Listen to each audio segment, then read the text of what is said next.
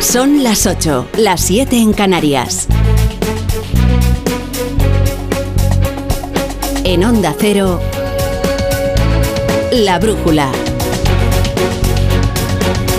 Rafa La Torre.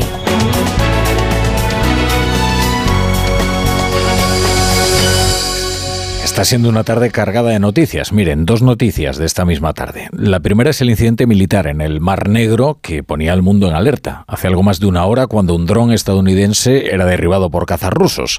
El incidente se ha producido en espacio aéreo internacional y por su propia naturaleza, afortunadamente un dron no va tripulado. De manera que parece que esto se quedará en unas declaraciones diplomáticas airadas de Estados Unidos, pero perfectamente inocuas. Ahora, todos nos temimos las consecuencias en que podría derivar este incidente, teniendo en cuenta el contexto mundial y el enfrentamiento, la invasión eh, por parte de Rusia de Ucrania, que ha producido un cambio de agujas en la geopolítica mundial y que mantiene al mundo enfrentado al mundo libre, enfrentado a, Rusia y por supuesto a Estados Unidos.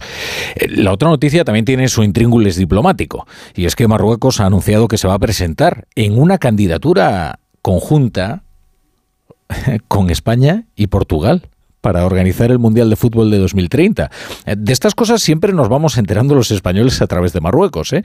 que vamos a tener que trasladar el Ministerio de Asuntos Exteriores español a Rabat, porque es Marruecos al final el que nos informa de cuestiones, hombre, de cierta relevancia, ¿no? Porque no sé yo si Marruecos es la mejor compañía para organizar conjuntamente un mundial. Eso también deberá explicarlo el gobierno español, que en un principio había previsto organizar eh, esa cita o presentar la candidatura para organizar eh, esa cita con Portugal y con Ucrania. Lo que pasa es que ha habido un caso de fenomenal eh, corrupción en, en Ucrania que ha tumbado esa candidatura. Claro que tampoco es que España esté en estos momentos, ¿verdad? Fuera de toda sospecha en lo que se refiere a la gestión de los asuntos futbolísticos, ¿eh? porque probablemente el mayor escándalo de toda la historia del fútbol mundial está ocurriendo ahora mismo en España. Y de hecho tenemos también nuevas noticias y es que la Fiscalía Anticorrupción se va a hacer cargo del escándalo de los pagos del Fútbol Club Barcelona a Enríquez Negreira. Añado una tercera noticia y es que Ramón Tamames sigue dando entrevistas y como siga dando entrevistas, igual termina de secretario de Estado. Porque ahora dice que es que no tampoco tiene demasiada animadversión a, a Pedro Sánchez. Eh, ha estado hace un rato en Más Vale Tarde, de la Sexta, y dice que no es particularmente crítico con Pedro Sánchez y que incluso le tiene cierta estima, lo cual es verdaderamente notable, teniendo en cuenta que él va a encabezar una moción de censura para derribar su gobierno. Pero ya les digo que como siga dando entrevistas, al final va a terminar pues no sé, aunando a toda la mayoría Frankenstein, pero en torno a él, ¿eh? En torno a él. La brújula. Con la torre.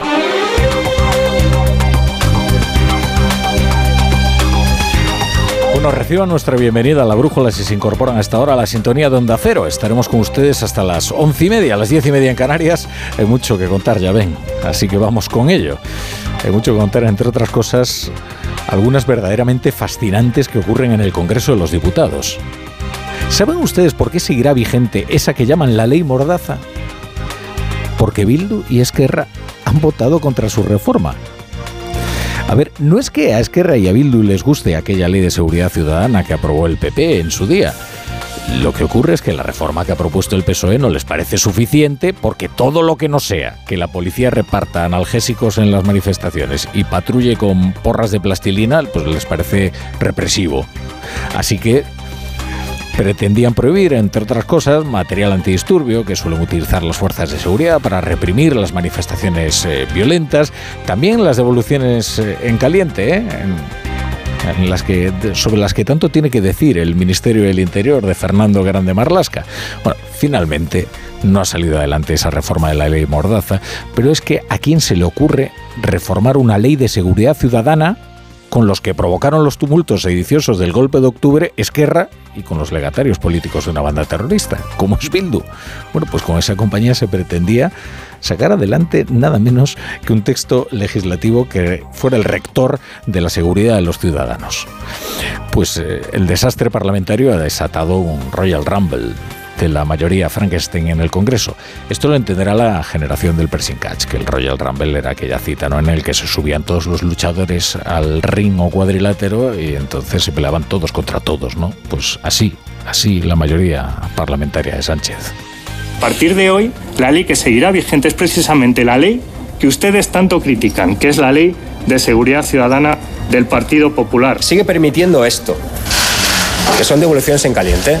Pero es que también sigue permitiendo esto, que es sacarle un ojo a la gente con una pelota de goma. Hemos pedido a aquellos que dicen que quieren negociar tanto que se abstengan para que se apruebe el dictamen y por lo tanto una vez aprobado el dictamen seguir negociando, pero no, no han querido. Es decir, habíamos acordado y cambiado todo de la ley Mordaza. Lo demás son excusas. Pues ustedes se dan cuenta del guirigay, ¿no? Que hay montado. O sea, Podemos acusa al PSOE de no querer negociar con Esquerra y Bildu porque en realidad, en realidad, el PSOE, según dice Podemos, no quería mm, derogar la ley Mordaza como había prometido al principio de la legislatura. Luego el PSOE acusa a Podemos de que son demasiado vagos y no van a las comisiones. Y entonces no se enteran de lo que allí se está hablando, ¿no? Y que si se enterasen no estarían diciendo estas cosas que dicen. Pero esperen, porque, claro, el lío ha provocado otros microlíos. Ahora los de Yolanda Díaz se están alineando con el PSOE mientras que los de Iglesias se están enfrentando a Yolanda Díaz. Claro, ahora, les hablo de esto porque es que además Enrique Santiago, saben ustedes que es, eh, yo creo es secretario general del Partido Comunista de España, ¿eh? al que pertenece Yolanda Díaz, ahora está cruzándose unos tweets con Pablo Iglesias debatiendo sobre la ley de seguridad ciudadana la conocida como Ley Mordaza. Más cosas fascinantes. Macarena Olona elogiando a Bildu y a Esquerra dicen que han actuado como partidos de Estado al evitar que se reformara la Ley Mordaza. Claro, luego el PNV les dice a Bildu y a Esquerra que eso tienen que hacer mirar, porque si les está elogiando pues Macarena Olona, pues en qué posición quedan ellos. O sea, que se ha producido aquí una implosión de la mayoría del gobierno a cuenta de la ley Mordaza. Otra, otra implosión después del enfrentamiento abierto y a la intemperie por el solo sí es sí. Pero esta que llaman la ley Mordaza no es una ley cualquiera, ¿eh? En la época de la crisis Podemos convirtió la ley de seguridad ciudadana en un animal mitológico. Luego ya en un ejercicio de hipocresía verdaderamente prodigioso, el gobierno, este gobierno al que pertenece Podemos, hizo durante la pandemia un uso descomunal, indiscriminado de la ley de seguridad ciudadana y a veces abusivo. Se convirtió desde luego en la rectora del orden público. E, esa ley que había prometido derogar casi como primer punto de acuerdo del gobierno con, con Podemos. Pero ya da igual. En realidad, porque esa ley llamada Ley Mordaza seguirá en vigor, ya no va a ser reformada esta legislatura, mientras cada uno trata de cargarle la culpa al de enfrente porque eso vaya a ocurrir. Eh, por cierto, que en la guerra desatada por el fiasco, como les decía, de la reforma de la Ley Mordaza, es muy importante la escaramuza en la que se enfrenta Podemos y Sumar. Hagamos como que ya Yolanda Díaz ha conseguido fundar su espacio. Podemos está exculpando a Bildu y a Esquerra de lo ocurrido y le está echando la culpa al PSOE por no negociar con ellos. Yolanda Díaz no. Yolanda Díaz se está alineando con el PSOE. Y aquí conviene prestarle atención a esta escaramuza. ¿eh? Ya podemos, en fin, hablar eh, de una lucha entre Sumar contra Podemos o Podemos contra Sumar, porque la construcción de ese espacio a la izquierda para concurrir a las elecciones se le va a convertir en un infierno a Yolanda Díaz. Quizás porque a Pablo Iglesias nada le interesa menos que esa operación tenga éxito.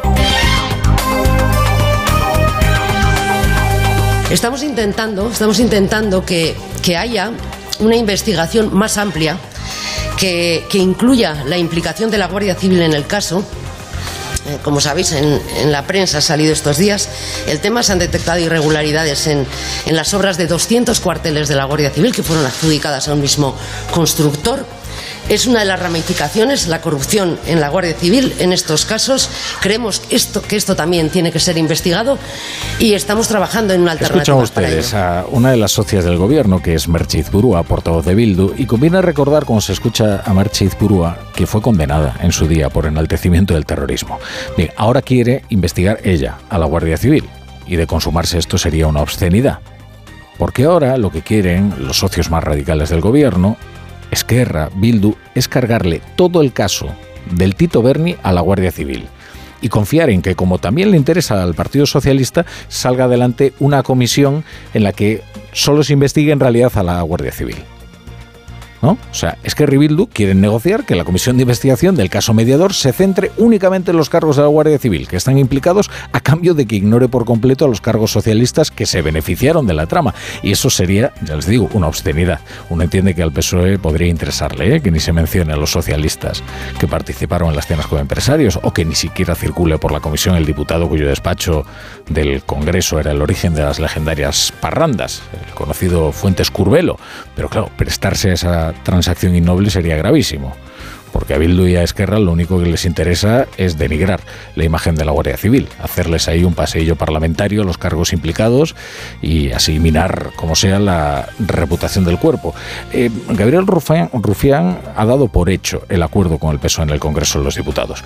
Luego, eh, fuentes del Partido Socialista dicen no, eh, se ha adelantado, eh, esto todavía no, no, no, es así, ni, quizás nos ha malinterpretado, bien, confiamos en la palabra, ¿eh? porque desde luego sería un hecho bastante grave que se prestaran a semejante enjuague. Hay un síntoma de que todo lo que está ocurriendo desde que cayó el Silicon Valley Bank es más grave de lo que parecía, aunque ya parecía muy grave. Ya se escuchan algunas sugerencias de los representantes políticos para que los bancos centrales relajen la escalada de los tipos de interés yo no, em, osaría decir al Banco Central Europeo lo que tiene que hacer, puesto que, tiene la, independencia y la competencia para tomar sus decisiones, pero espero que acierten eh, para lograr y cumplir su doble responsabilidad. Por una parte, de garantizar la estabilidad de precios y por otra, garantizar la estabilidad financiera. Bueno, el tono, el tono es importante. ¿eh? Es importante atender al tono de Nadia Calviño, vicepresidenta económica de España, y también a lo que dice, porque el objetivo del Banco Central Europeo es en realidad garantizar la estabilidad de los precios. La suya es una política monetaria. Ese es su objetivo primordial. Y ahora dirigentes como Nadia Calviño le cargan con un nuevo objetivo que es el de garantizar la estabilidad financiera. Claro, ¿qué pretende esto? Pues colocar al BCE ante un dilema endiablado. La política de subida de tipos está comprometiendo la salud financiera de la banca, como hemos visto en Estados Unidos con el caso del Silicon Valley Bank y del Signature Bank, pero por otro lado los precios no dejan de crecer, lo están sufriendo los ciudadanos. Y la forma de atajar la inflación es subir el precio del dinero y enfriar la economía. ¿Qué tiene que hacer el Banco Central? Bueno, pues parece que los políticos quieren que se relaje y en cualquier caso esto da la impresión de que están más asustados de lo que quisieran revelar, desde luego. En Onda Cero, La Brújula, Rafa Latorre.